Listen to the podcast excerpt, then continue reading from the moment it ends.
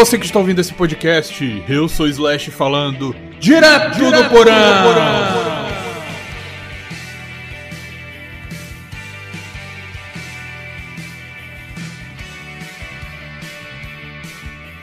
E o porão hoje está mais animado, meus nobres, porque hoje eu trouxe um convidado bem animado, por assim dizer.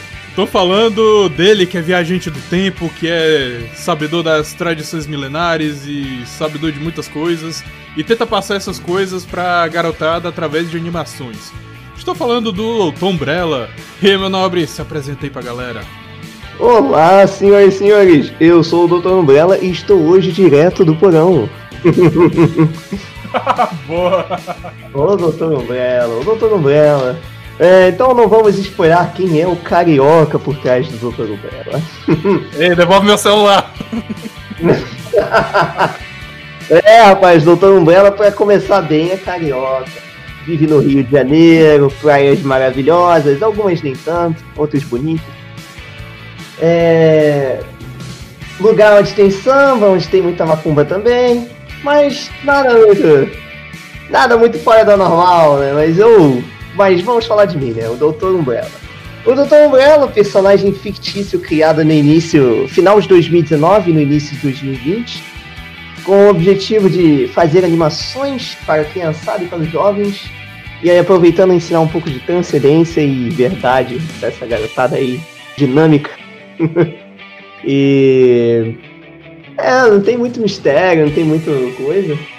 Eu sou um personagem que tem as aventuras baseadas no, no conceito que o personagem possui uma máquina do tempo e por esse motivo ele criou inimigos, criou aliados e tem suas aventuras cheias de humor e história em volta desse, dessa ideia da máquina do tempo. Então é isso, meus viajantes do tempo. Vamos nessa que vai ser bom a beça. É, hoje vai render.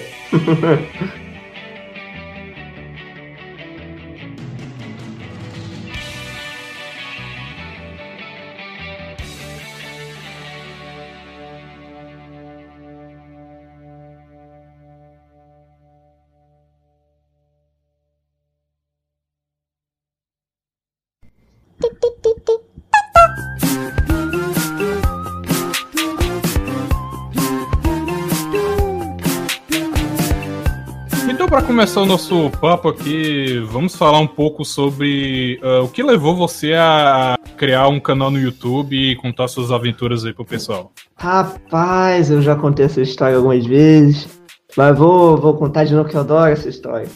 Eu, eu comecei o canal no final da minha crisma, né? Pra uhum. quem não sabe o que é crisma, caso você não seja católico que esteja ouvindo, crisma é quando o católico ele vai ter a sua iniciação completa na igreja católica. Ele já tem a comunhão, já tem a catequese, batismo. batismo, né? Batismo que é o primeiro, né? É, com a crisma, ele inicia seus trabalhos na igreja. A partir dali, ou ele vai pro casamento, ou ele vai pro sacerdócio, ou whatever, sabe?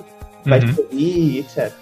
E era a minha crisma, final da crisma, e eu tava assim, caramba, o que, que eu vou fazer para ajudar Jesus, para ajudar o Deus, povoar o céu, coisa do tipo, né? Que eu escolhi seguir o sacramento do, do matrimônio. Mas eu não. Mas eu queria colaborar, sabe? Eu queria trabalhar com e eu sempre fui um cara ligado à animação, eu já estava eu já estava e ainda estou fazendo faculdade de animação aqui mesmo no Rio e, e eu pensei, poxa, eu podia fazer alguma coisa com animação, né? O que, que custa, né? O que que eu bati no microfone e dei um somzinho. o, o que que custa eu fazer alguma coisa em relação a isso, né?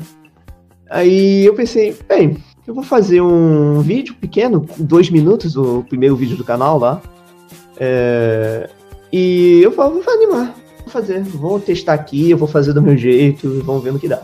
Aí eu fiz, né? Fiz o primeiro vídeo, era faltava uma semana para eu me crismar. E eu postei. Postei, aí fui pro. No dia seguinte que eu postei, eu fui pro. Uh, pro retiro, né? Retiro espiritual, né? Antes de ir pra missa da Crisma, etc. E lá no Retiro eu vi o sucesso que o vídeo fez, né? Eu, eu tinha compartilhado no Twitter, eu marquei o Sigma, né? Eu marquei, eu lembro que era uma da manhã quando eu tinha marcado Sigma. eu tava nervoso, eu falei, caramba, será que eu vou marcar? Marco ou não marco, né? Ou só posto? Eu falei, ah, vou marcar. Eu lembro de ter falado assim, não deve dar em nada, né? Eu vou. O que, que custa marcar, né? Agora eu tô aqui. Senpai te notou, né? Senpai me notou. Aí o Code Hack também me notou. Eu Sim. lembro do Code Hack ter compartilhado o primeiro vídeo. E... Eu te conheci pelo Code Hack, na verdade. Ah, sim, imagino, imagino. Ele ajuda pra caramba. Um beijo, Code Hack. É um cara muito legal. Um Inclusive, bom... Code Hack, se você estiver ouvindo isso, um forte abraço e aceite o meu convite pra, pra entrevista aqui. Mas aí compartilhou e bateu 3 mil visualizações, sabe? O, no Twitter. Né? São vídeos de 2 minutos e pouco. Eu fiz no After Effects, sabe? Nem, nem é o programa que eu uso atualmente, sabe? Então a animação tá muito pra mim tá muito travada, tá muito porquinha, tá muito esquisita, né? Mas. Mas pegou, o pessoal gostou, gostou. O Dr. Umbrella, nesse episódio, ficou comentando sobre os memes, né? Com, qual a importância dos memes na guerra cultural, o que que. a capacidade que eles podem fazer. Aí eu falei que eles podem ensinar teologia, podem ensinar boas lições, podem atacar, podem defender, etc, etc. E fez o um sucesso aí depois da Crisma, né? A Miss e tal, aquele momento lindo, cara. Pra caramba. Eu fui. Eu lembro que eu fui na segunda-feira pra faculdade. Eu vi a minha amiga, né? Que eu gosto muito dela. Eu acho. É minha melhor amiga. Eu falei assim, cara, olha isso, cara, o pessoal tá gostando. Foi aí que começou. Aí me falaram pra abrir o canal no YouTube, né? Pra fazer vídeos maiores, pra alcançar mais gente, né? E no início eu relutei, né? Falei, não, vou ficar só no Twitter, ficar só no Twitter, mas aí depois eu aceitei. Aí eu fiz, né? O canal no YouTube. E fui expandindo né, o universo do Doutor Umbrella, fui convidando pessoas para as aventuras do Doutor Umbrella. Alguns já participaram até mesmo dos vídeos, né? Que eu faço as aventuras também por ilustrações, né? Tem bastantes ilustrações do canal. E no portfólio do canal também, nós temos um portfólio. E, e foi isso, foi assim que eu comecei minha jornada como youtuber, né? Com esse personagem fictício que eu agora tenho um carinho especial por ele. E ele foi uma promessa para Jesus, né? Que eu ia servi-lo. Aí que tá. e o Doutor é baseado numa HQ que eu fiz trabalho de faculdade, que era sobre a revolta da vacina. Onde um dos personagens era essa criatura semelhante a um Plague Doctor. O doutor, nessa época, não era humano, assim dizendo. Ele era uma coisa, ele, ele não tinha pernas, ele não tinha braços, ele só tinha o, o torso, a silhueta. Ele andava semelhante àquele vilão do Inhanhô, pra quem se lembra aí, infância, né? É, que era meio que um bicho das trevas, sabe? Que. Tipo o Aku, melhor, o Aku de Samurai Jack. Ele era semelhante ao Aku, né? Ele andava daquela forma, né? Que só tinha torso e rosto. E, e na HQ ele era um cara que parecia um vilão, as pessoas corriam dele, né? Que ele tava querendo vacinar os outros, mas aí depois descobriram que na verdade ele era um cara do bem. E daí veio a inspiração, barra ideia, para fazer o Doutor Umbrella, que é esse personagem que parece um vilão, né? Ele tem um, a sua silhueta, ele tem as roupas, ele tem as cores que parecem de vilões, e os Minions parecem capangas, mas na verdade ele é um cara gente boa. Ele é um cara conservador, do bem, e trata os Minions como se fosse a família dele. Como se fossem seus filhos, né? Que na verdade os Minions não são filhos dele, mas eles são outra história. e por que Umbrella?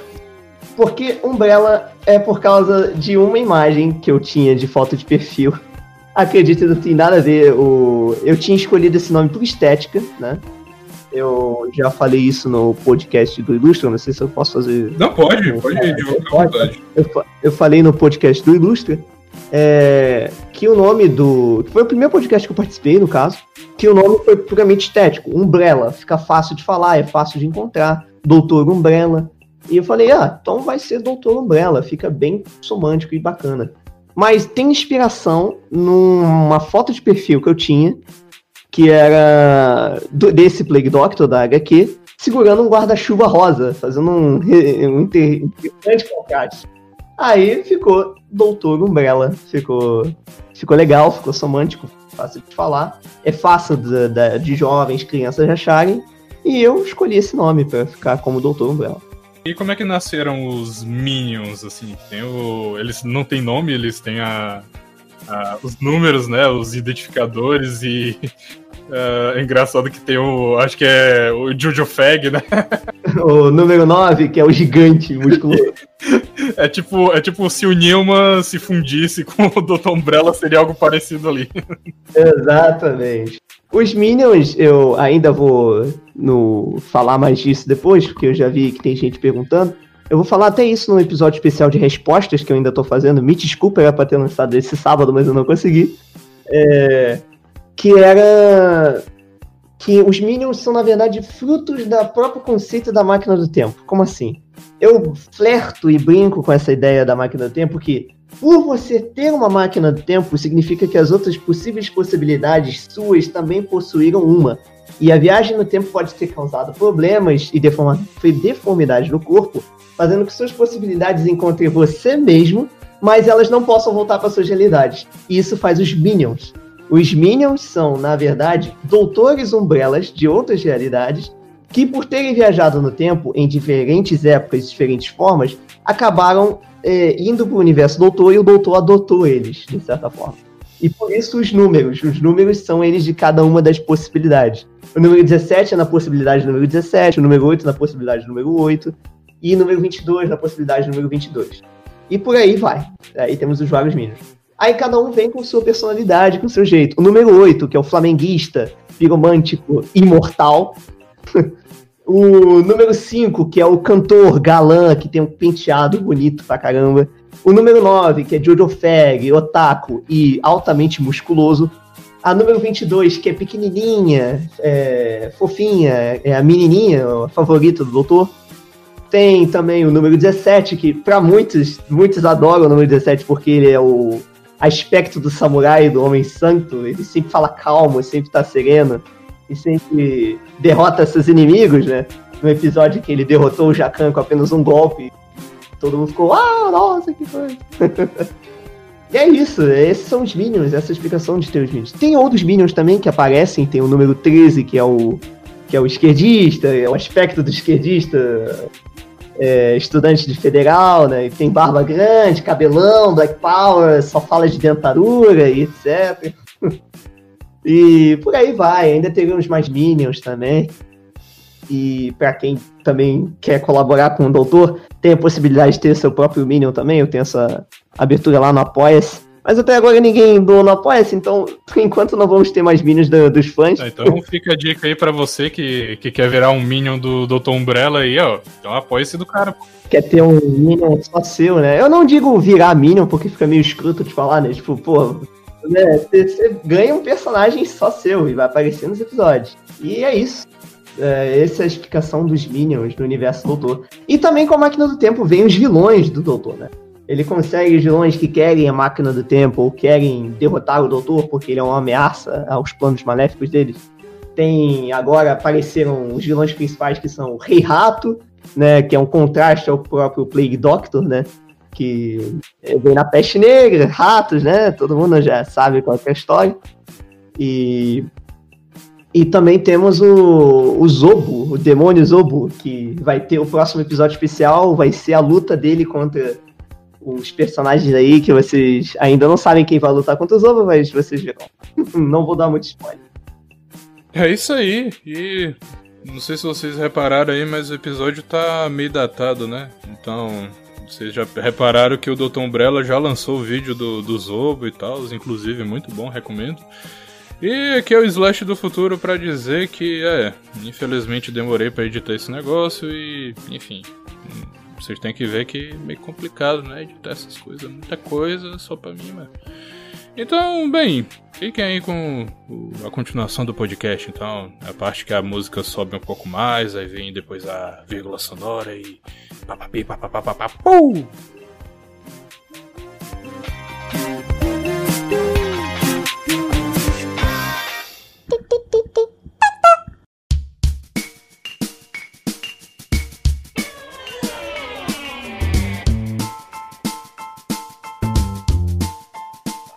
Então, pra gente começar a falar mais sobre os bastidores do canal, saber como é que é o processo de criação das coisas, eu queria saber antes o que te inspirou a criar o Doutor Umbrella.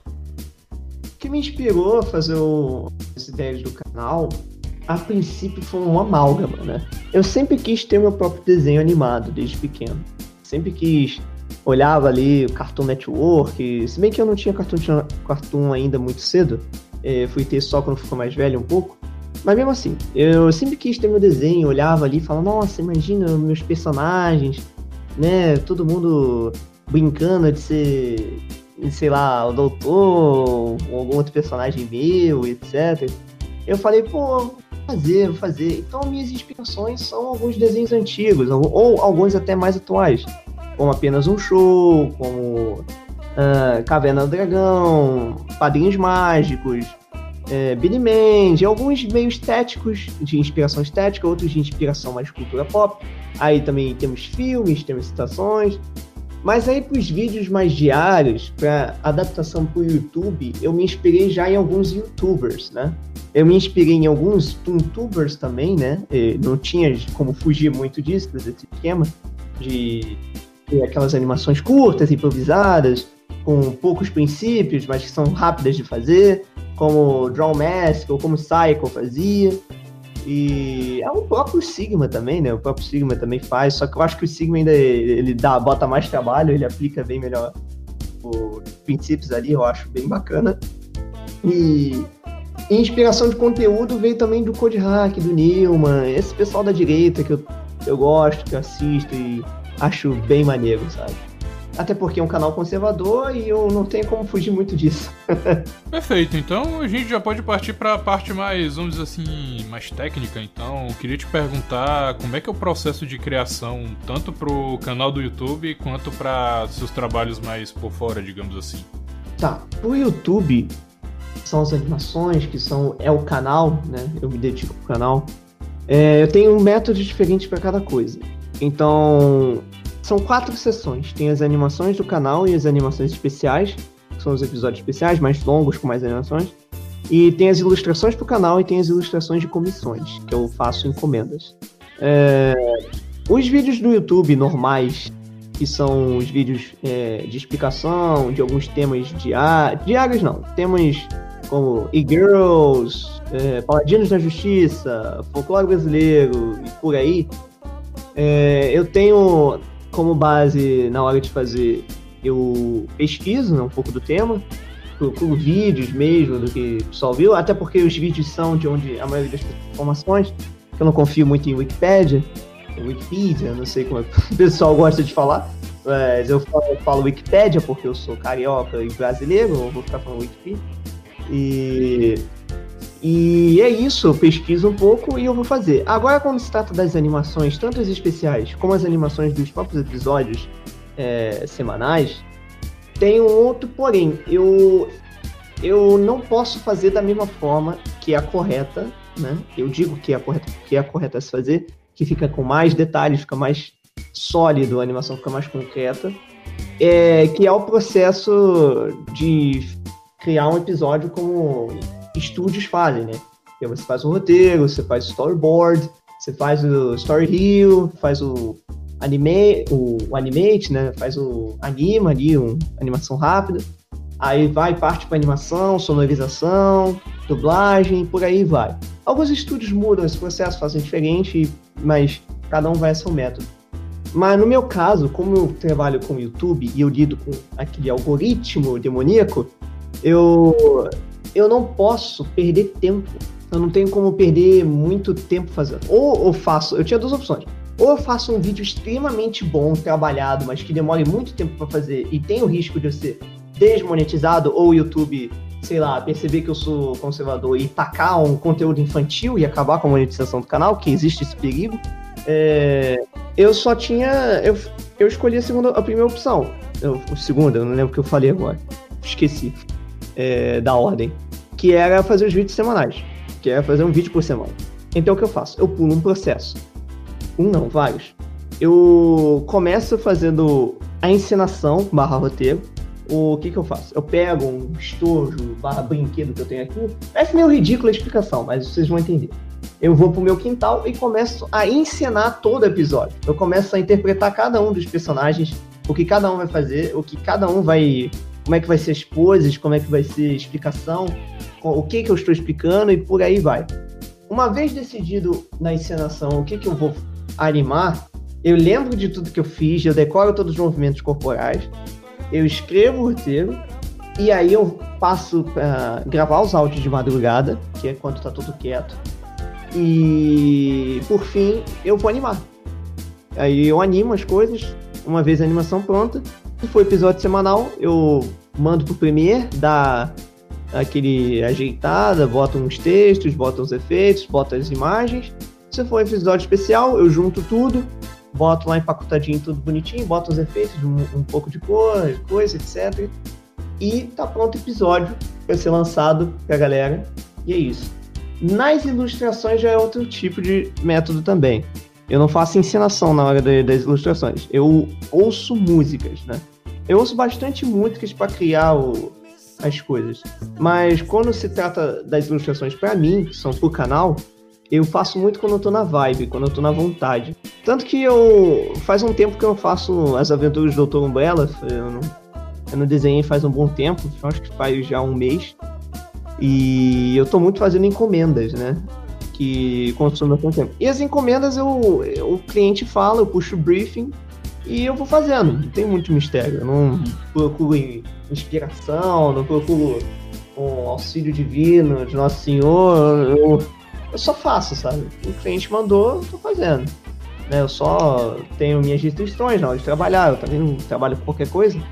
Mas é isso. São, é um processo bem mais simples, simplificado. Porque é pro canal do YouTube, é tudo pro canal. E enquanto eu tô com esse algoritmo, eu tenho que fazer assim. ah, cara, bacana. Eu, eu sei bem como é que é essa, essa parada aí, porque eu, eu acompanho muitos youtubers que trabalham com animação muitos tinham conteúdo da hora, muitos tinham conteúdo legal, aí começaram a decair a qualidade do conteúdo, não concluíram as séries que deviam concluir, viraram canais de canais infantis, né? então, eu sei como é que é. Eu também acompanhei alguns que, que você citou. Draw Mask, eu curti porque ele, ele contava as histórias dele, tinha muita referência, muita vamos dizer assim, muita referência às coisas que eu gostava e tal. E o jeito que ele, que ele fazia os vídeos era interessante. Uh, não acompanho mais tanto, mas ainda assim eu acho que o cara se garante fazendo isso. Também acompanhei por um tempo Psycho. Inclusive tem um episódio que eu descobri que, que ele é meu conterrâneo, porque ele foi descrever a situação em que ele foi se encontrar com, com um cara lá no shopping. Ele descreveu o shopping do jeito que eu. Cara, é, esse shopping é daqui de Fortaleza. Putz, mano, esse cara é daqui de Fortaleza também, porra. Aí, um negócio muito doido, mas eu acho que eu parei de acompanhar, assim, não sei se ele ainda faz animação. Aí, o Sigma, eu lembro que eu conheci ele por causa de uma animação que ele fez pro, pro Cartuchito. E, mas assim, eu só fui conhecer mais dele depois que o. Por causa do Code Hack, assim como também uh, você eu conheci por causa do Code Hack. Apesar de que o Sigma eu conhecia um pouquinho antes do carro do Catuchito. Mas, assim, cara, eu acho da hora porque tu foge um pouco desse padrão de simplesmente contar história e tu passa umas mensagens muito da hora pra, pra galera. Ao mesmo tempo que tu também pega um pouco daquela daquela vibe mais code hack, que é você vai falando as coisas e aparece os memes assim na, na hora, aquele negócio mais cheat posting e tal. Aí enfim, não querendo puxar seu saco, mas. Enfim, cara, você, você faz um, um, trabalho da hora e até diferenciado, digamos assim. Eu tento, tento, tento fazer o melhor. O, o canal é um conteúdo bem específico, então eu entendo caso demore para conseguir uma comunidade é, grande, consciente. Atualmente eu tô com uma comunidade bem bacana, várias pessoas sempre em contato com o doutor, sempre interagem, fazem perguntas ou coisa do tipo marcam lá no Twitter, etc. Eu gosto muito dessa minha galerinha. Já tem um público que sempre assiste os vídeos, sabe? Em torno de 300 pessoas, né? Mas eu, eu ainda tô com meta de até final do ano chegar a 10k. Eu não sei se eu vou conseguir, né? mas 1000k eu sei que eu consigo. Mas eu tô fazendo esforço, tô fazendo esforço para conseguir isso. E eu tô mudando um pouco do jeito que eu faço também as coisas dos canais. Mas sim, eu foquei bastante no conteúdo bem específico, bem diferente. Não sei se é tão diferente assim, eu não duvido que já existam canais que façam algo parecido, mas eu tento, né? Fazer... Na real, tem sim um canal, até um canal que eu me inspirei, que é um canal que eu aposto que o pessoal deve conhecer, que é o da Animalu, né?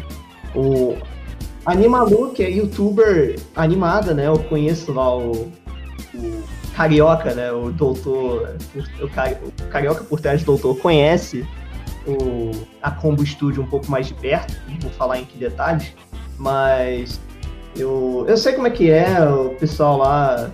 Eu, eu sei que o pessoal tem um, um pé forte no, no um movimento LGBT, essas coisas, né? Mas eu, particularmente, assim, quando eu vejo em questões de técnica, eu acho que eles mandam muito bem, eles são muito bem, eles são muito bons, são. É, chamam a atenção do mundo inteiro, né? Eles têm importância internacional nesse sentido. E o método de animação que eu uso, eu tento me espelhar um pouco no deles, né? E trazer para o lado conservador, no caso. Com a alma do doutor, né? A técnica eu, eu, me inspiro um pouco deles, que também é cutout, né? A Animalu é animada em cutout, da, da mesma forma que não da mesma forma que o doutor, eu digo, de nível de técnica, mas o método, sabe? O método é o mesmo. Beleza, só que vamos considerar que todo mundo que tá assistindo esse podcast é leigo nesse, nesse assunto de animação, então você poderia explanar melhor o que seria essa técnica de animação? Sobre cutout e, e técnica de animação. Como é que é? No estúdios profissionais, é, estúdios de animação, etc., alguns optam pela animação full, que é que a maioria das pessoas conhecem, que é você faz desenha cada um dos quadros, sabe? Cada segundo na animação tem 24 frames, ou by two, que é 12 frames, ou by three, que é menos ainda, né? Eu lembro se é 6, eu acho que é. Mas enfim, é, que é desenhado mão a mão, é, mão manualmente, né? Como nos animes. Muitos animes ainda fazem até hoje o tradicional, que é o frame by frame no papel, né? Alguns fazem no papel, alguns já fazem no digital. Por exemplo, One Punch Man. One Punch Man é feito em digital, isso eu sei. E mas uh, o cutout, que é o que eu uso, é, são pecinhas os personagens, eles são puppets, eles são bonecos. O Doutor Umbrella, os Minions, o, os vilões do Doutor, todos eles são personagens com pecinhas que eu posso mover e dá a impressão de que na verdade estou fazendo em full, mas na verdade é cutout. Eu ainda não cheguei no ponto de ficar realmente parecendo full, né? Eu não eu ainda não tô com esse nível de técnica, ainda dá para ver que é um cutout bem rústico, bem inicial, sabe? Eu sou muito principiante nessa nesse quesito, mas eu estudo todo dia um pouco mais para melhorar isso, trazer episódios com mais qualidade. O... Aí, exemplos de animação cutout, temos. É... Se eu não me engano, o. Anim... Não, Animalu, com certeza, cutout. Sítio do Pica-Pau Amarelo, o novo, né? O desenhozinho. É, o novo também do Tom e Jerry, aquele é cutout, eu tenho quase certeza absoluta que é cutout. Eu sei que o Rick Mori, se não me engano, usa essa técnica aí também. Rick Mori, isso, vou, vou, eu tava tentando lembrar desse. Rick Mori é cutout, né? É, esses são exemplos de animação cutout. Eles são bonecos, o Rick é um boneco, o Morty é um boneco, etc. E você anima com esses bonecos. Isso poupa tempo em, que, em certas coisas, mas ele também adiciona certas etapas, né? Rigging, preparação de cenário e por aí vai. Então, mas é para mim mais fácil, mais acessível. E com o Toon Harmony, que é a minha ferramenta para as animações, que é ferramenta usada pelos estúdios profissionais, né? O Rick Morty é feito no Toon Animalu é feito no Toon até aquele que também é cutout, que ficou famoso porque fez polêmica, é o Super Drags, né? Que também é da Combo Studio.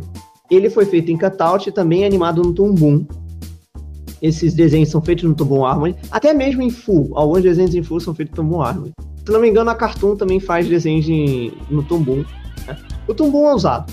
O Toon é ferramenta funcional. É... E eu uso, né, fornecido pelo Jack Sparrow, porque o programa é muito caro. Do what you want cause a pirate is free. You are a pirate. You're fiddle Being a pirate is alright to Do what you want cause a pirate is free. You are a pirate. Você é sem dúvida o pior pirata de quem já ouvi falar. Eu não, eu não tenho como comprar ainda, mas eu prometo, eu, eu prometo, Harmony, que eu vou comprar porque o programa vale a pena comprar. Mas quando eu tiver uma renda mensal, eu compro, porque por enquanto eu não tenho. E é isso, cara. É a ferramenta que eu uso que me dá a opção também. Ah, que, o que eu ia querer falar, que me dá a opção de fazer banco de dados. O que é o banco de dados? É, eu fiz uma pose, eu fiz o doutor fazendo uma ação. Eu não preciso fazer de novo. Eu guardo essa ação e posso usar em outro episódio. Aí me poupa tempo de fazer pose e essas coisas. E acelera o processo de criação. É bem interessante. Dá para fazer isso com o Flash barra Animate, que agora se chama Animate, mas aí precisa de uns plugins e algumas malandragens que demora um pouco mais de tempo, mas eu acho que é melhor para quem é animador for sabe? Não quer estudar para ir para o mercado de trabalho. Eu quero ir pro mercado de trabalho, além do doutor. O doutor Umbrella é só um projeto, sabe? De vida. O... Mas eu também quero trabalhar porque só me sustentar com o canal é possível, mas no momento não dá. Então eu quero realmente trabalhar, então estou estudando com a ferramenta de trabalho para fazer isso. Para você, sei lá, piglampa, que quer ou piglampa, que quer aprender, que quer aprender animação, eu recomendo mais o Animate, que é mais fácil de conseguir, até mais fácil de conseguir com o Jack Sparrow, convenhamos. E, e é barato também, não é tão caro. E tem muito tutorial no YouTube de Flash, de Animate, que você consegue fácil muito mais do que o Tumbum. O Tumbum é um pouco mais difícil de conseguir alguém ensinando de forma bacana.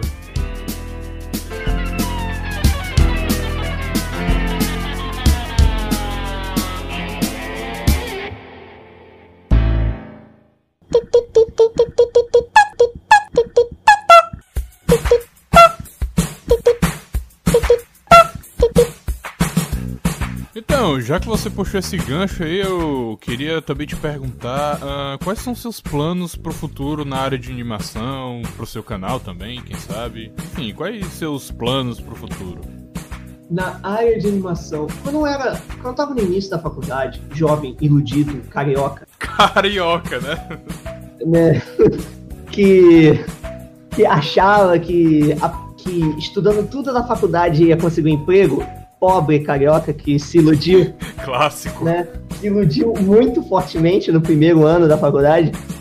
É, é, dou graças a Deus que a minha outra querida amiga, né, uh, me deu um alerta, falou, olha, é, carioca, porque eu não vou falar meu nome real. É, fica atento que não é aí que você vai conseguir emprego. A faculdade está te ensinando coisa atrasada, está te ensinando coisa que você não vai usar e é tipo o Exame Hunter, gente.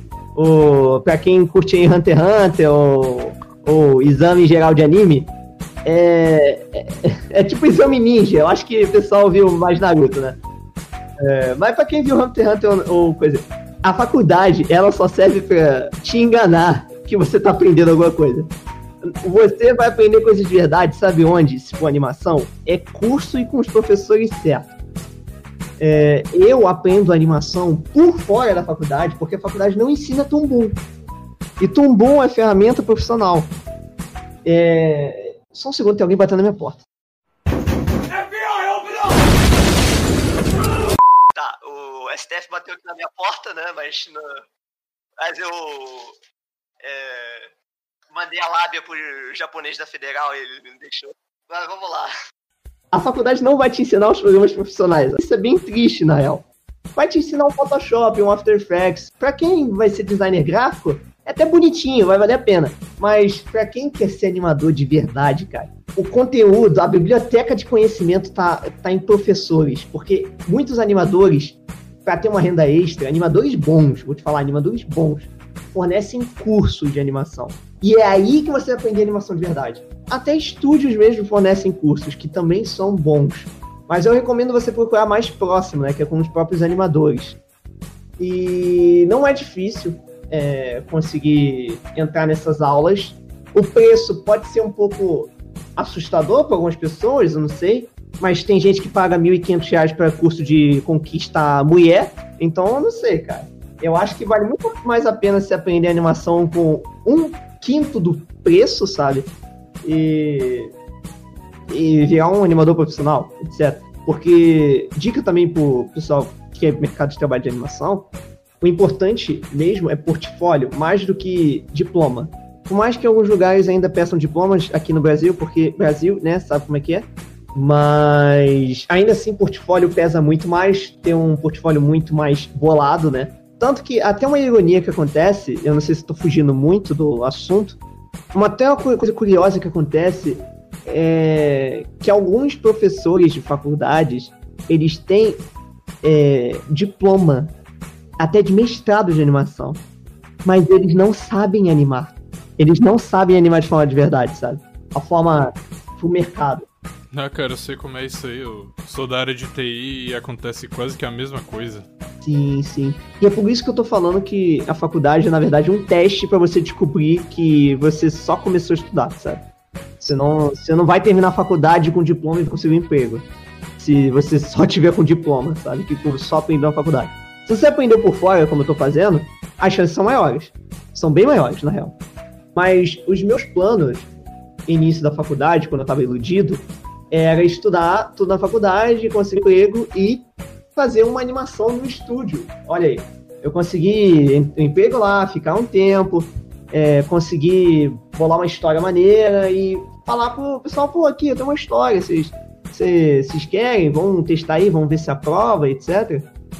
Mas depois, quando eu fui conhecendo um pouco mais é, como é, Red Pill, né? Não sei, as pessoas não usam mais tanto esse termo, mas quando eu fui aprendendo um pouco mais sobre a verdade, conhecendo um pouco mais uns, um, umas filhas da putagem de alguns estúdios, alguma coisa assim, um pouco de dedo que eles estão envolvidos, eu comecei a mudar um pouco minha, o meu ponto de vista. Eu falei, cara, eu, eu acho que eu vou isso só ser um animador mesmo. Vou querer só meu ganha-pão de cada dia e é isso aí, não quero, não quero uma animação de estúdio. Mas aí veio o canal, que me deu a oportunidade de ter a minha própria animação, meus próprios episódios, eu mesmo fazendo que me deu um alívio no meu coração pra fazer. E eu vou ficar fazendo curtas pra mim, etc, né? O Carioca vai fazer, Carioca Vida Paralela, né? E, e meus planos pro futuro agora com animação é basicamente trabalhar com animação, sabe? Seja com freelance ou seja fixo em algum estúdio, né? Que existem essas possibilidades.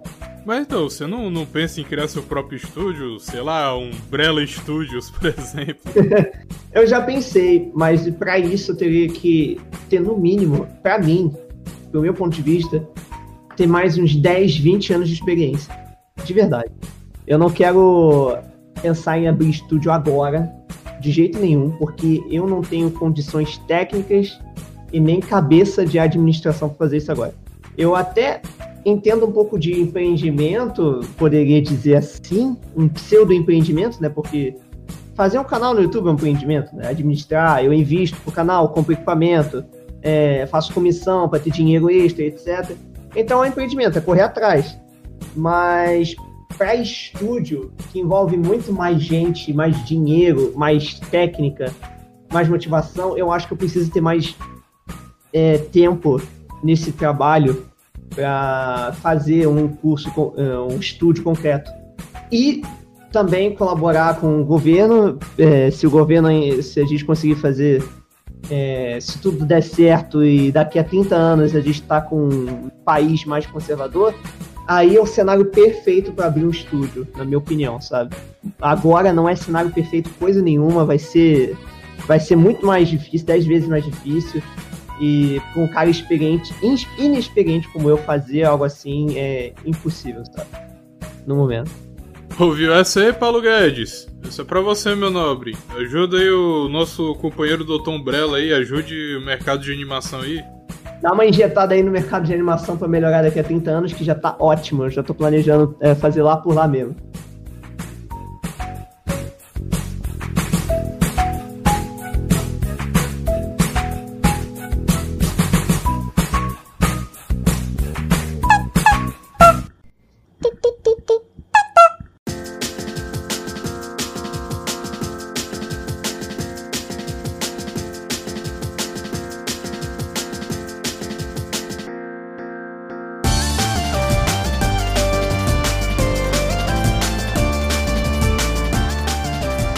Bem, doutor, já que você tá nessa área de animação e tá imerso nesse meio, eu queria te perguntar, tem muito canhoto nessa área aí? Olha, eu ainda não consegui. É, eu tenho contato pouco perto de estúdios, mas eu não digo. É só contato de amigos, sabe? Amigo que trabalha, amigo que tá lá. E, e mesmo assim, são coisas que eu percebo, são coisas que eu já examinei. Talvez que alguns neguem, talvez outros tenham outros pontos de vista, mas o, o que eu vou falar aqui é mais a minha opinião pessoal. E eu, talvez algumas coisas aqui não estejam tão certas, talvez estejam erradas. Eu tô com muito talvez porque eu ainda não tô trabalhando em estúdio, eu ainda não trabalhei nesse ponto. Eu tô só como freelance agora, eu tô fazendo comissões e, e trabalhando com o YouTube. E o que eu sei de estúdio é com os amigos, né? E com os próprios colegas de faculdade, que já dá para ter uma noção que tipo de pessoa eu vou conviver e trabalhar. Então, o que, que eu te digo dessa indústria? Eu acho que ela é muito menos tóxica, muito mais fácil de você trabalhar sendo conservador ou só de direita, né?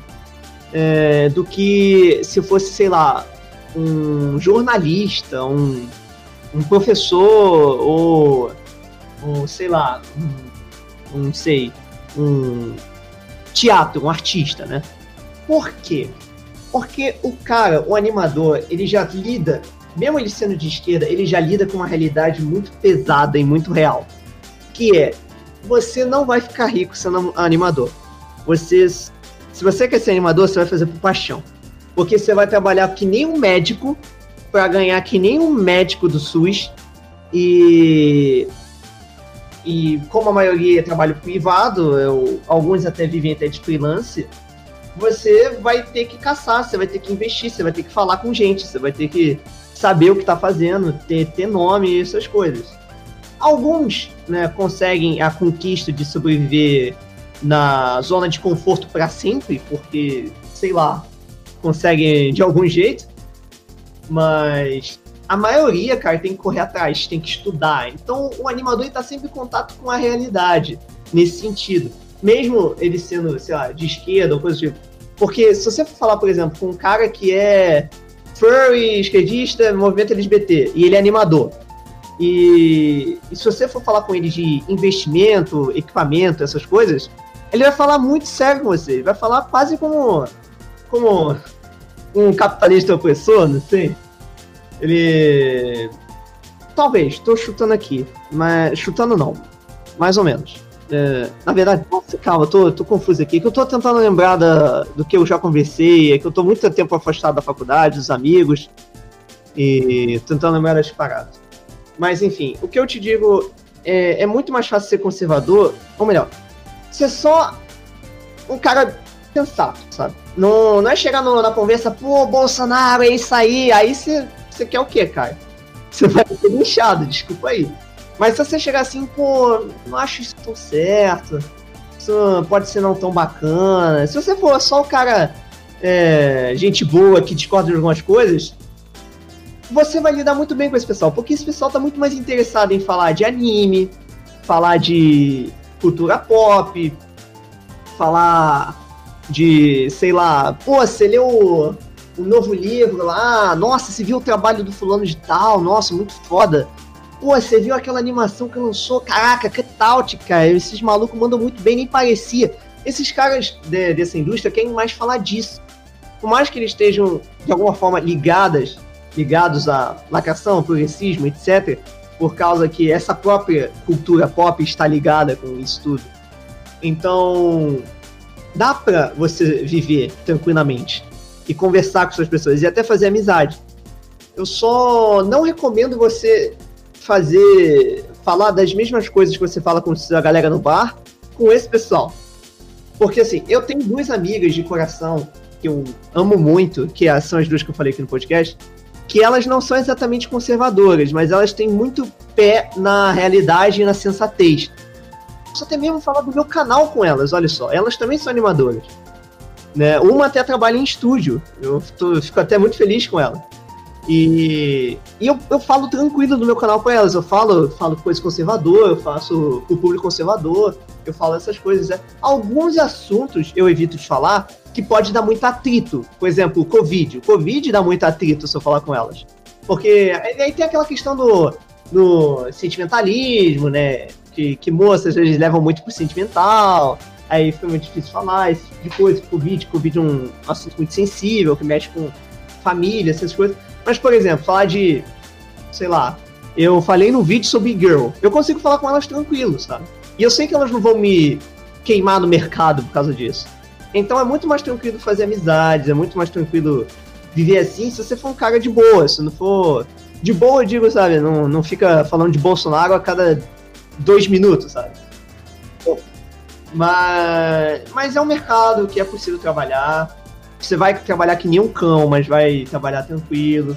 A lacração é forte em alguns cantos, mas isso varia de estúdios. Isso também é importante, porque o próprio mercado de animação, etc., tem algumas bolhas, algumas bolhas em, nesse sentido, né? Sei lá, o Japão. Lá no Japão, trabalhar com animação no Japão é uma história, trabalhar no Brasil é outra história, trabalhar na, na Alemanha é outra história, e trabalhar no Canadá é outra história, né? Uh, trabalhar na Califórnia é uma outra história bem pior. Pois é, cara. No Japão, animador explorado, trabalha que nem um cão, ganha uma merreca. No Canadá, é o sonho de todo animador trabalhar lá. É vida tranquila, viver em casa, encomendando tudo, é um salário bacana, etc. Estados Unidos, é tranquilo, mas o pessoal não gosta muito dos Estados Unidos, então não fala muito dele. No Brasil, é. Caraca, aqui é survival. Na verdade, o Brasil é survival em muitas coisas, sabe? Porque ser animador do Brasil é duas vezes mais difícil, porque, por incrível que pareça, é o que tem, não tem tanto incentivo, né? O, é mais difícil, porque o, você vai procurar um incentivo do governo, é, até faz, mas o pessoal não se interessa tanto etc. E quem se interessa acha, vai com aquele sonho, tipo, nossa, vou trabalhar com os desenhos que eu gosto, etc. Mas aí quebra porque percebe que tem que trabalhar que nem um. estudar que nem um médico. Porque, meu filho, é verdade, você vai ter que estudar uns 10 anos, anatomia, é, comportamento humano e muito mais para saber animar. Porque o animador tem que saber um pouco de desenho também. Então, né, fica complicado. E, e esse contato com a realidade de cada país, com a realidade brasileira, é o que faz os animadores terem um pouco pé na sensatez, sabe? Ele não pode ser um maluco, sabe? E um outro detalhe que também, por causa disso, desses fatores, né, de estudar pra caralho e não ficar rico, faz com que seja um mercado pequeno. Não porque as pessoas não se interessam, porque todo mundo adora animação, mas sim porque é tão difícil e tão desvalorizado pela majoritária parte da população que muitos desistem no meio do caminho. Muita gente fala, ah, não é para mim, eu prefiro só ficar assistindo mesmo. Ou fazendo minhas coisinhas. Né? E, e é um mercado pequeno, e por ser um mercado pequeno, é aí porque eu falo para você procurar não ser muito maluco na hora de conversa com essas pessoas, é que se você se queima no Brasil, você vai se queimar no mundo inteiro, porque todo mundo vai saber. Por exemplo, o artista de tal, é, animador, ele não é só conhecido aqui, se o cara for bom, no Brasil. Ele é conhecido lá na Alemanha, é conhecido lá no Canadá. Aí vem portfólio lá de longe, né? Falando, pô, vem aqui trabalhar com a gente. Não, pô, vem aqui trabalhar com a gente. Não, vem cá. O meu professor é, de animação, ele foi convidado, é, ele fez um, um, uma seleção, né, de portfólio e tá indo trabalhar na, nas Europa, cara, pra, pra animação, em outro estúdio. Então, e o cara fez tudo isso aqui no Brasil. E, e, é o que eu tô falando. É um mundo muito pequeno e cheio de bolhas. Mas elas são tão próximas umas das outras que parece só uma enorme bolha, sabe? E não é tão difícil de penetrar essa bolha. Você só precisa ter muita dedicação.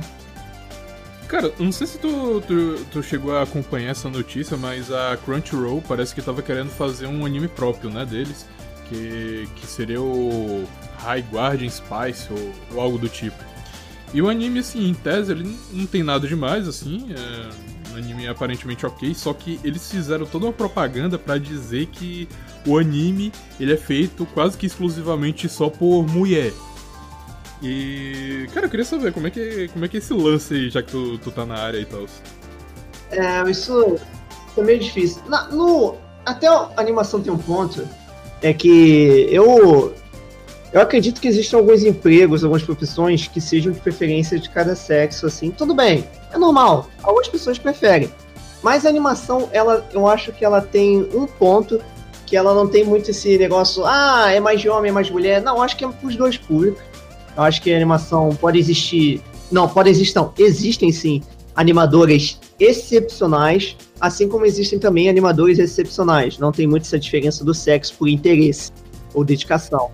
Isso a animação tem um ponto. Eu não tenho como dizer assim, ah, é animadora, mas é mulher, coisa tipo, não. A mulher manda muito bem, eu não, não posso falar nada. É de verdade, sabe? Não é que nem, sei lá, pedreiro.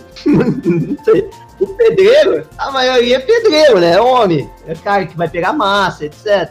Aí não tem muita discussão. Professora. É, tem muita professora. Tem bióloga. Não, mentira, profissão. Veterinária tem muita veterinária, tem muita moça que vai fazer veterinária. E, e aí de você falar que não tem, porque, olha, no meu primeiro dia de faculdade era a seleção do, de cada turma, veterinária só tinha dois caras e 70 mulheres. Ficou mesmo. Paraíso. O cara, os caras estavam no paraíso. Aí um dos dois é gay, pronto. Aí só tinha. pronto, já tirou o concorrente. Já tirou o.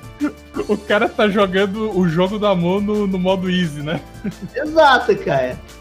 E, e, é o que eu tô falando. Existem profissões que são preferências de cada sexo. isso é verdade. Mas a animação é um campo neutro nesse sentido. Pelo que eu observei até agora.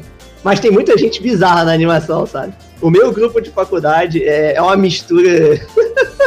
é uma mistura inacreditável, cara. Mas enfim. Cara, esse lance da, da profissão de animador não ser algo muito, vamos dizer assim, atrelado a um sexo, eu até entendo, assim, é, é tranquilo. O lance que eu, que eu citei lá da, daquele anime da Crunchyroll é porque eles fizeram toda uma propaganda para dizer que o, o, anime é feito por mulher. E não é garota e não é mulher. É mulher, do tipo cabelo colorido, ra, cabelo raspado na, nas laterais e bizarrices desse tipo, saca? Alerta de mulher! Acende o alerta vermelho quando começa a fazer esse tipo de propaganda, porque se tá forçando a barra pra lacração e pedindo o público deles, é porque a parada talvez não fique tão boa, sabe? Aconteceu também com Aves de Rapina. E olha que detalhe, eu fui assistir Aves de Rapina por acidente. Cara, é uma longa história, mas eu fui assistir Aves de Rapina por acidente, sabe? Eu fui assistir outra coisa, Aí a, a, minha amiga falou: Não, vamos assistir, vamos assistir. Eu, eu, eu, não sabia nada, não tava sabendo das polêmicas. Eu falei: Ah, tá bom, né? Aves de Rapina, nem sei do que se trata, vou assistir. E o filme, assim. E o filme, assim. Eu, eu como tava assistindo como leigo, sabe? Sem. Eu, eu me absti de toda a realidade. Eu até que gostei, achei divertido, né? A Alequina maluquinha, né? Coisa do tipo. Mas é aquele filme de sessão da tarde, sabe? Não é nada tipo, nossa, meu Deus, que foda, eu vou lembrar para sempre. Não, vou esquecendo o seguinte. Mas, mas, caraca, depois quando eu fui ver as polêmicas, eu falei, foi isso, a lacração estragou o filme. Porque quando eu fui assistir, eu tava estranhando porque só tinha eu e ela na sessão. Eu tava assim, ué, por que tem ninguém pra assistir? Ah, deve ser por causa do shopping, né? Deve ter pouca gente no shopping hoje. Né? Uh, aí, depois que eu fui saber, cara, que é por causa disso, eu, caralho, cara, putz grila. E, e, e, esse tipo de coisa acende alerta vermelho, cara, que piora o filme, cara, piora o produto. Não, não, não dá certo.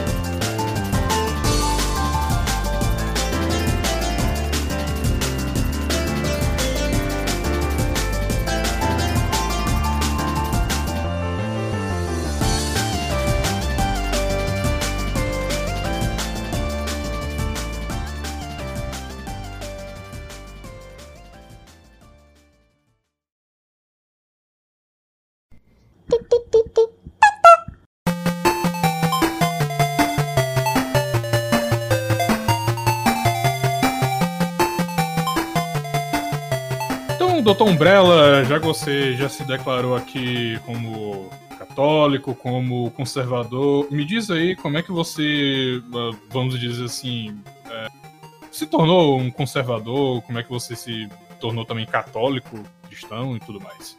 Ih, rapaz, a minha conversão, cara, tá. Eu sempre nasci. Eu, eu sempre nasci, ó. Nasci várias vezes. é o paradoxo, é o paradoxo do, do, tempo. da máquina temporal. Exato. Eu sempre nasci, né? Uh, tem família católica, né? Uhum. Não, não são aqueles, aqueles católicos fervorosos, né? Bom, futebol, né? É, mas, mas eles sempre foram bons pais, educados na boa maneira, né? Sempre fui educado a ser um cara de, de bem, não fazer mal. Uh, fui educado aos preceitos de Deus, é, que Deus existe, existem os santos, Nossa Senhora, e isso tudo, né? Mas eu, eu nunca me liguei muito pra fé, pra igreja desde pequeno. É, como criança, tipo, Nossa Senhora, mãezinha, céu, coisa, aquela coisa bonitinha de criança. Mas eu, quando eu fui ficando adolescente, eu parei me conectar um pouco, porque eu sempre achei a igreja. Olha, olha o jovenzinho é, dinâmico de bosta, né? Eu sempre achei sem graça. Eu sempre achei fraco, né? Eu via. Eu via o jogo do God of War. Eu, eu falei tudo errado, né? Desculpa, gente, tenho língua presa. Eu. Smite, né? Os deuses lá boladão. Eu via deuses gregos, eu via o nórdico, eu falava, caraca, olha os caras, o maluco destrói montanha, o cara de história lendária, né? E eu olhava pra igreja cantar e falava, milagre de cura, cura, ressuscitou, sabe? Parecia, parecia que, eu, que eu só conhecia uma classe, né? O clérigo, né?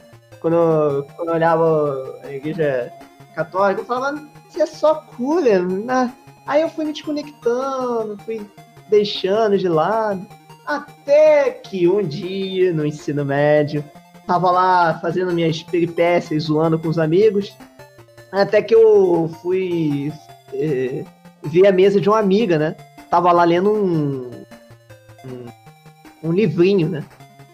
E eu não lembro se foi ela que falou, acho que foi, foi sim, foi sim. Aí ela tava lá falando e me apresentou. Eu lembro se foi exatamente o, o livro. Assim, foi o Tratado de Nossa Senhora. E eu li o tratado ali um pouquinho. Achei super interessante. É, achei interessante, né? Falou que o livro foi perdido, né? Foi guardado dentro de uma caixa, dentro de uma árvore durante 130 anos. E lobos tentavam pegar o livro, né? O, o padre que estava escrevendo viu que os lobos iam tentar capturar aquele livro, porque ele continha verdades sobre Nossa Senhora que o demônio não queria que fossem reveladas, né? As vitórias dela sobre o demônio. E foi escondido. Aí eu falei, caraca, que interessante que eu pesquisar mais histórias assim. Eu não sabia que a igreja católica tinha essas coisas.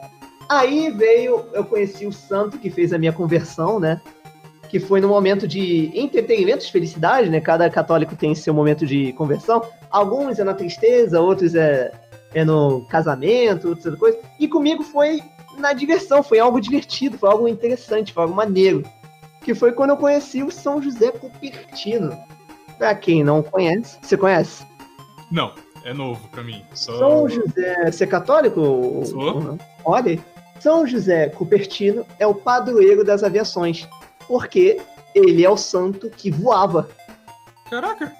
Ele é o santo que tinha como milagre mais comum no seu dia a dia, como Padre Pio, a levitação. Nossa! quando ele rezava eh, nos monastérios com seus irmãos, os seus irmãos monges tinham que botar ele no quartinho, porque ele distraía os outros quando ele levitava. Caraca! Exato. Nas missas, ele começava a flutuar quando erguia o, a Eucaristia, sabe? Sim. E a lenda, a história dele que eu conheci, foi que ele carregou. Um, um, o pessoal queria botar uma cruz no monte, mas o monte era muito íngreme e não tinham carroças para levar. Uhum. Pra, e a cruz era muito pesada. Só que São José Cupertino pegou a cruz e carregou até o monte.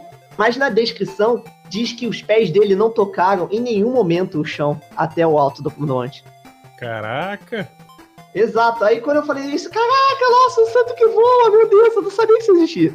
Aí uhum. eu comecei a pesquisar mais sobre os santos e me converti de verdade, porque eu descobri que a Igreja Católica tem muito mais histórias fantásticas de fantasia que alimentaram o, a cultura pop que é conhecida hoje em dia, sabe?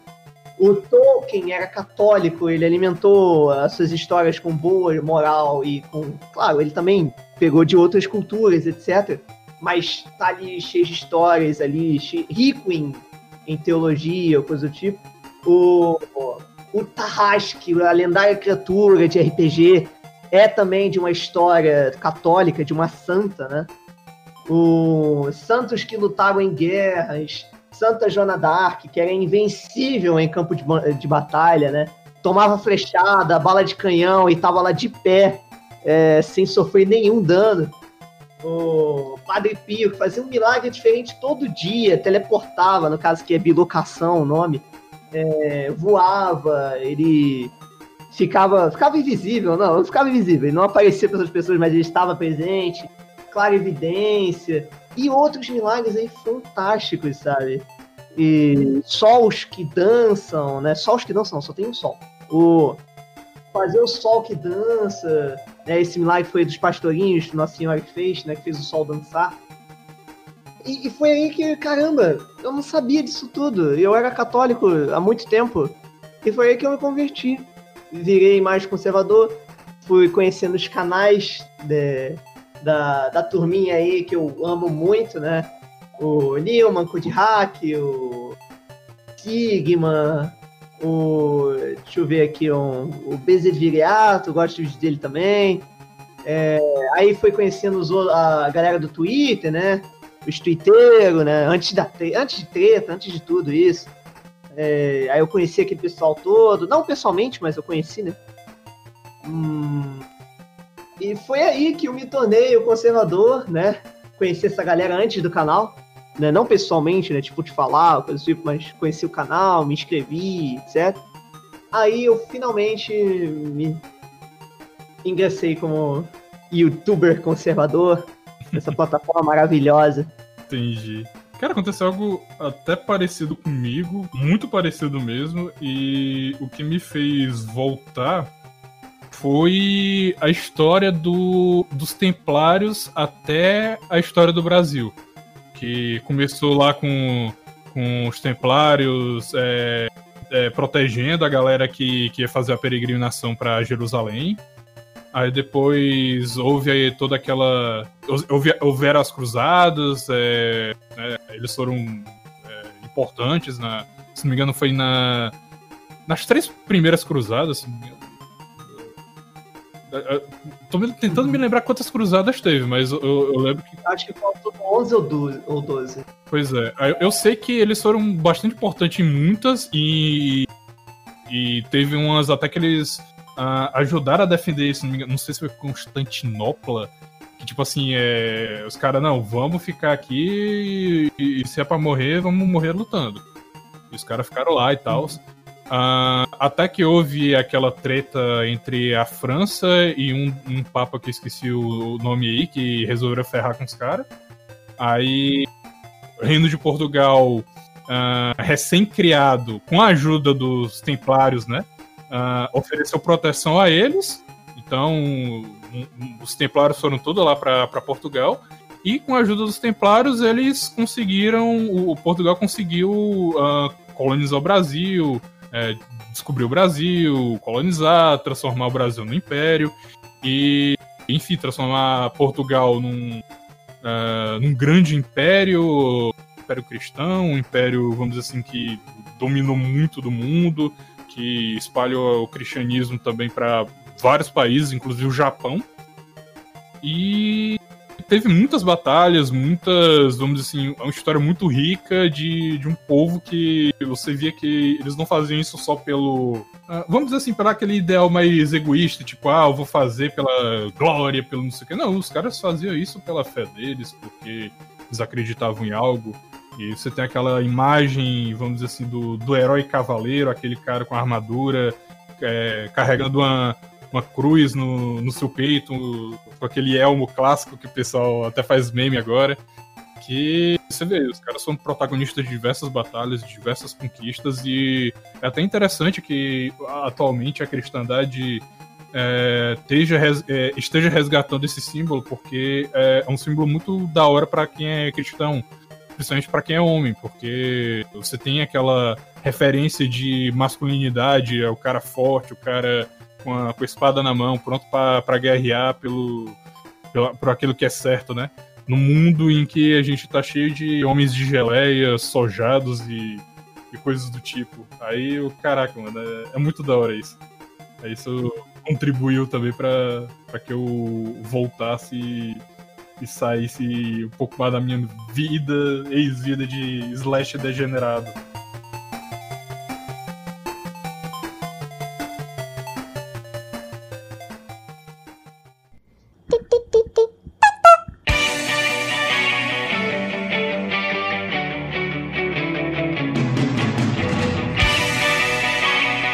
É isso aí, meus nobres. Mais um podcast vai se encerrando por aqui, mas antes, obviamente, vamos dar esse espaço pro nosso convidado dar suas declarações finais, se despedir da galera. Então, doutor Umbrella, suas declarações finais, dê um, seu último recado aí para todos os ouvintes do, do nosso podcast. Então, filhotada, se você quer ser um animador e ainda conservador, vai fundo, estuda pra caramba, vai dar certo. Deus está contigo. E é possível, posso dizer, é possível. E redes sociais: YouTube, Instagram, Twitter e Twitch.tv, fazemos lives às vezes. É, Doutor Umbrella, DR Umbrella, algumas pessoas às vezes não erram, acho que é doutor mesmo, escrito doutor, mas é DR Umbrella, né? Em todos os lugares, é só pesquisar DR Umbrella que você vai encontrar o meu perfil. Nos segue lá no Twitter se quer ter um contato mais próximo, interagir com o personagem e falar, tô sempre no roleplay. O... No YouTube também, no YouTube temos as animações. Você, jovenzinho, ou você, pai de família que tem uma criança e quer mostrar umas animações sem lacração, ou algo mais conservador para eles, temos aí vários episódios para mostrar. Algo mais pra galera mais velha, outro mais para pessoal mais novo. Mas para é, alegrar vários gostos. É, no Instagram nós temos os nossos avisos, às vezes também posto algumas coisas no Twitter lá. E é isso. Esses são os meus recados, são as minhas redes sociais. Também temos encomendas, isso é bom dizer, e depois do dia 24 os preços vão mudar. E também vou estar oferecendo encomendas de animações também. E eu deixo também o meu recado, se possível, apoie o cara. Você vê que o cara faz um trabalho de qualidade. É difícil você achar um animador que seja cristão e conservador aqui no nosso meio do YouTube. Então, se possível, dê o, o seu apoio pro cara, nem que seja simplesmente assistindo, dando like, comentando. Mas se você puder, tente financiar também, acho que seria uma boa. Além disso, visite as redes sociais dele, tente dar aquela moralzinha também nas redes sociais, divulgue para o máximo de pessoas possíveis. E basicamente é isso, meus nobres. Mais um podcast se encerrando por aqui. Eu sou o Slash. Eu sou o Dr. Umbrella. E nós estamos falando. Direto, direto do, do porão.